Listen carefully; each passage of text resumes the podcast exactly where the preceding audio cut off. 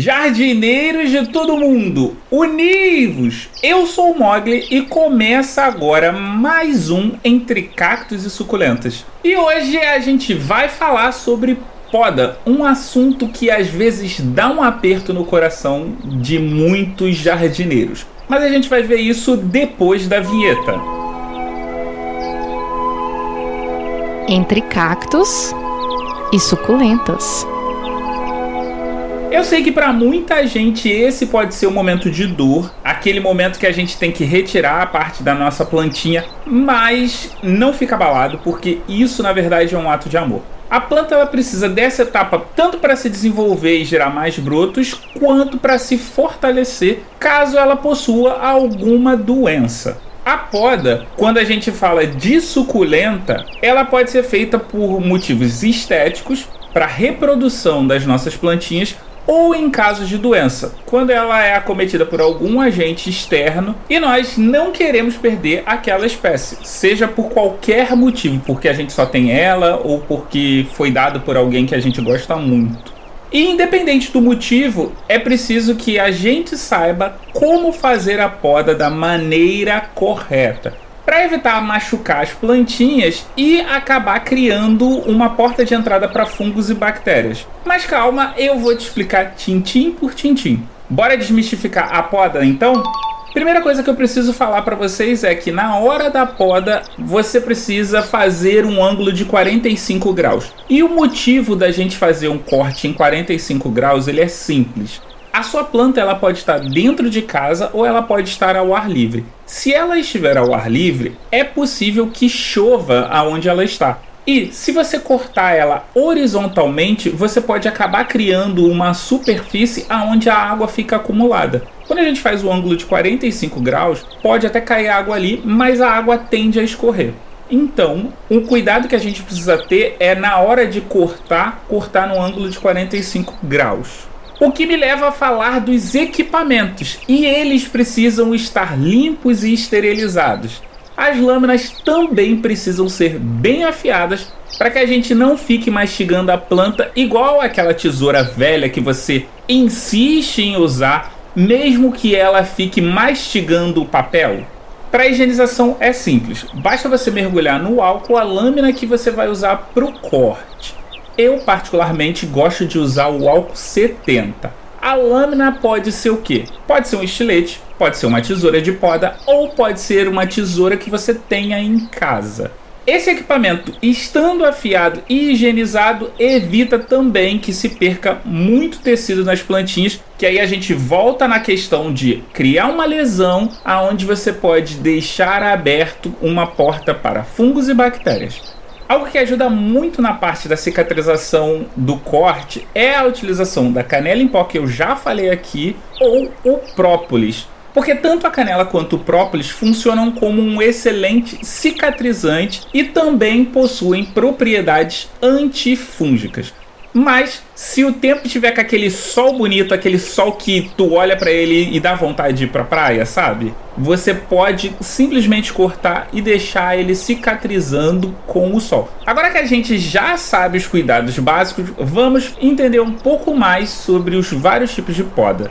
E quando a gente fala de poda, a gente divide em dois tipos principais, que é a poda do corpo vegetativo e a poda do corpo radicular. A poda radicular é a poda que a gente faz cortando as raízes da planta. Sim, em alguns casos é necessário fazer esse corte direto na raiz. Provavelmente você deve estar se perguntando em quais casos, Mogli.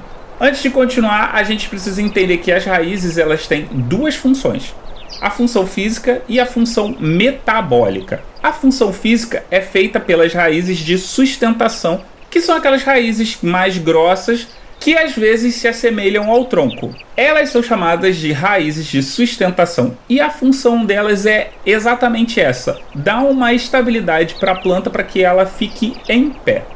A função metabólica ela é realizada pelos pelos absorventes, que são aquelas raízes mais fininhas e mais clarinhas, e elas são responsáveis pela absorção tanto de água quanto de nutrientes presentes no substrato. A poda radicular ela pode ser feita por motivos estéticos, sabe as rosas do deserto, onde o tronco fica de fora? Então, você pode ou não fazer uma poda radicular ali, dependendo de como você quer ostentar essa raiz por motivos de saúde, que é quando as raízes apodrecem, ou parte das raízes apodrecem, ou quando elas ocupam praticamente o vaso todo, e aí nesse caso acaba faltando nutriente para a planta. É importante ter cuidado porque nem todas as plantas aceitam bem a poda radicular. Então, antes de sair cortando as raízes, Dá uma pesquisada se dá para fazer isso na sua plantinha ou como você deve fazer isso. Vale lembrar que não se deve cortar as raízes centrais da planta, hein? Somente as secundárias, aquelas que se encontram rente à borda do vaso. E se você podar as raízes principais, provavelmente a sua plantinha vai acabar morrendo. O outro tipo de poda que a gente tem é a poda do corpo vegetativo. Essa poda ela consiste na retirada de partes das plantas. A gente tem diversos tipos de poda do corpo vegetativo. Vamos começar pela poda de manutenção. A poda de manutenção é certamente a que a gente faz e não se dá conta dela. Sabe aquele galinho que você olha, que ele está visivelmente doente ou está morto e você vai lá e pum, tira ele da plantinha? Então, essa é a poda de manutenção. É aquela que você retira parte da planta que não está bem, que sofreu uma lesão, que quebrou um galho, quebrou uma pétala e antes que piore ou que vire uma porta para a entrada de micro-organismos, você vai lá e retira a parte danificada. Aqui fica uma dica. O melhor amigo da poda é o adubo, porque a sua plantinha vai precisar de energia e nutrientes que ela retira diretamente do solo. Então, é necessário que você se atente a isso para que ela se desenvolva bem e saudavelmente após a poda. A gente tem um episódio inteirinho sobre adubação só para você ouvir. Caso você ainda não tenha ouvido, shame on you, porque foi o último episódio. Mas faz o seguinte: dá um pulo aqui no post e ouve logo depois desse episódio. A sua plantinha vai te agradecer muito. Voltando para os tipos de poda. Vamos falar da poda de frutificação. Você deve estar pensando, mas para que eu devo aprender sobre esse tipo de poda? Esse tipo de poda tem a função de fazer com que a planta ela receba luz por inteiro, ou seja, em todas as partes. Você já pegou uma fruta em que ela em um lado estava madura e o outro estava ainda precisando madurar? O motivo disso é que o dono dessa árvore, ele não fez uma poda de frutificação, que é onde você vai fazer uma poda para que essa árvore ela receba sol o dia inteiro.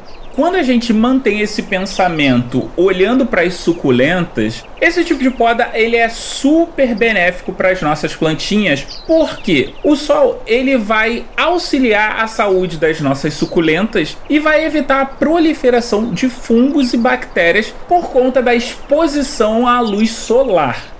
Quando isso não acontece, existe a possibilidade da gente ter partes úmidas na nossa plantinha e ela acaba se tornando propícia para fungos que começam a se desenvolver e danificar as nossas plantinhas. Sabe quando a plantinha se desenvolve muito e começa a invadir o terreno da amiguinha do lado? Então, isso acontece porque a planta tem o que a gente chama de fototropismo. Lembra daquela experiência que a gente fez ou viu num livro de ciências quando a gente estava na escola, da sementinha de feijão numa caixa fechada com um único buraco aonde entrava a luz? O fenômeno da planta crescer na direção da luz é chamado de fototropismo positivo. Já as raízes têm fototropismo negativo, que é quando ela foge da luz. E é por isso que as raízes elas crescem para baixo e não para cima. E é por isso também que quando a gente vai no lugar e a gente olha para as plantinhas, a gente sabe dizer exatamente de onde é que vem o sol. Por quê? Porque elas estão sempre viradas para o sol. O exemplo mais clássico que a gente conhece é o girassol que ele fica ao longo do dia andando, né?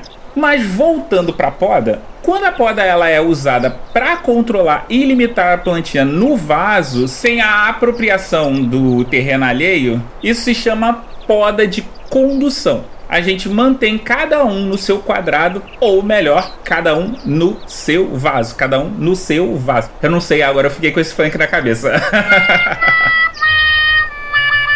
e por que, que você deve fazer uma poda para as suas plantinhas? As plantinhas elas têm nas pontas um tecido chamado de tecido apical. O que é o tecido apical? O tecido apical ele é responsável pelo crescimento dos galhos. Quando a gente corta um galho, ou seja, quando a gente poda um galho, a gente acaba estimulando que as nossas plantinhas produzam brotos nas gemas laterais que são aonde saem as folhinhas. Sabe aquela folhinha que caiu? Então, ali é um excelente lugar ou é um lugar muito propício para que se desenvolva um galho. Existem mais podas, tem podas que são mais específicas e outras que são extremamente necessárias dentro do cotidiano da gente. Então, eu super recomendo que você olhe a sua necessidade e a necessidade da sua plantinha recapitulando, para realizar a poda não é só sair cortando e tudo certo. Não esquece de adubar, prezar pela cicatrização e manter os seus equipamentos bem conservados e limpos, hein?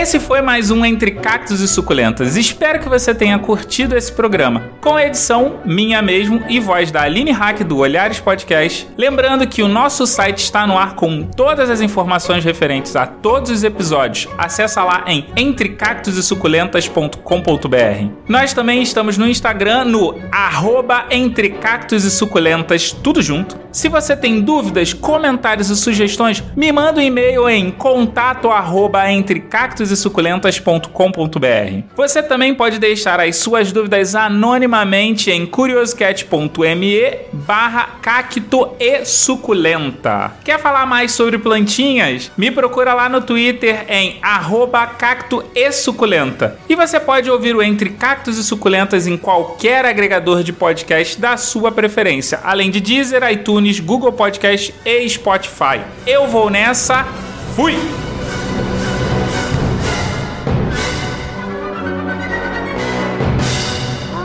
Mogli Edições.